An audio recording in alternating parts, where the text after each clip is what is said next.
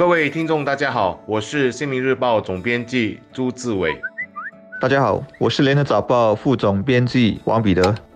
在过去的二十多个小时，最多小市民讨论的话题，应该就是从今天开始，我国所有的人行走道上都将禁止电动踏板车的使用。而在明年第一季，也就是在三月之前，所有个人代步工具也将被禁止。这也表示，电动踏板车今后将只能在共享走道上使用，公路上本来就是不允许的。这里还要多说明一点，也就是行动辅助工具如电动轮椅并没有被禁止，也就是说，电动轮椅以及其他被称为是 PMA 的器材仍然可以在人行道上使用。而为了让电动踏板车的用户适应这个新的禁令，当局将有一个两个月的宽限期，宽限期后如如果触法，将面临最高两千元的罚款，或长达三个月的监禁，或两者兼施。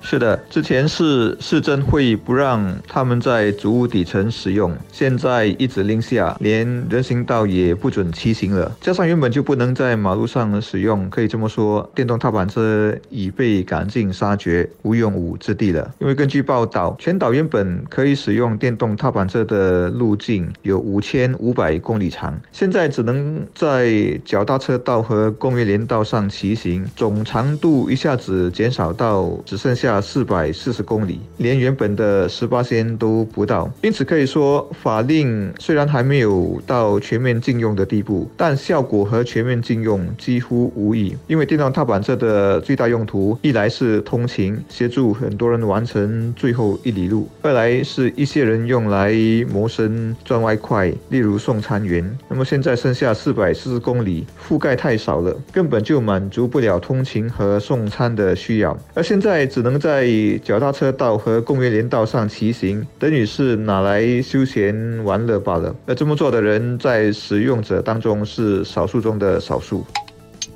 我的不同群组在消息公布后，都有很多朋友发言。绝大部分的人的意见是，政府终于出招了，禁令迟来好过没来。因为在过去两年多的日子，电动踏板车所造成的意外实在太多了，有的生命被牺牲，有的重伤。意外发生的原因很多，但关键就在于电动踏板车的骑士都处理不好速度，速度太快所造成的伤害和。其巨大！当我们从报章上看到伤者受创的画面时，心里都感到很痛，因为那种伤害其实和一些车祸是不相上下的。而超速和违例驾驶的问题每天都在发生，LTA 每个月取缔的就有三百七十宗，平均算起来每天就有超过十二宗。这其实还没有包括没有被抓到的。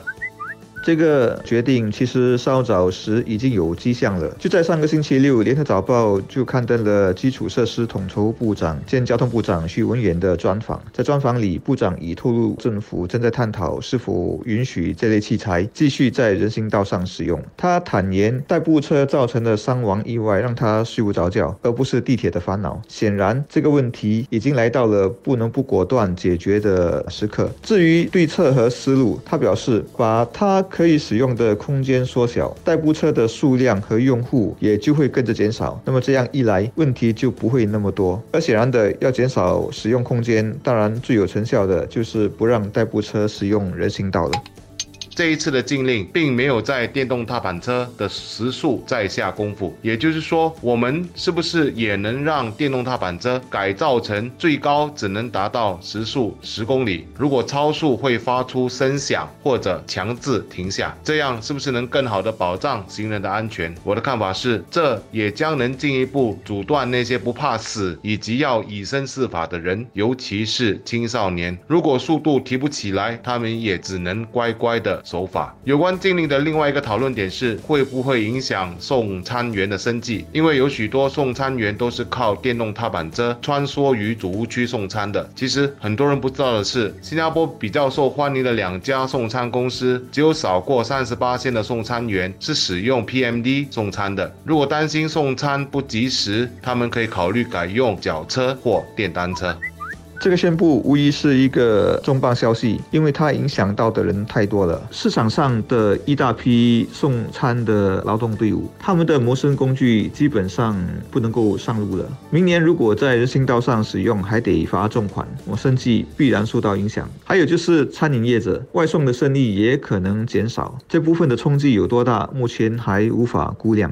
这整个条规调整的过程显示，不少公共政策总是顺得哥来失少意，而最后更多数人的利益总是要凌驾在较少数人之上。这里的更多数人就是走在人行道上的普通的行人，包括你跟我。至于少数人，则只能怪当中不顾及他人安危的害群之马，而害群之马本身则只能自己怪自己是活该的。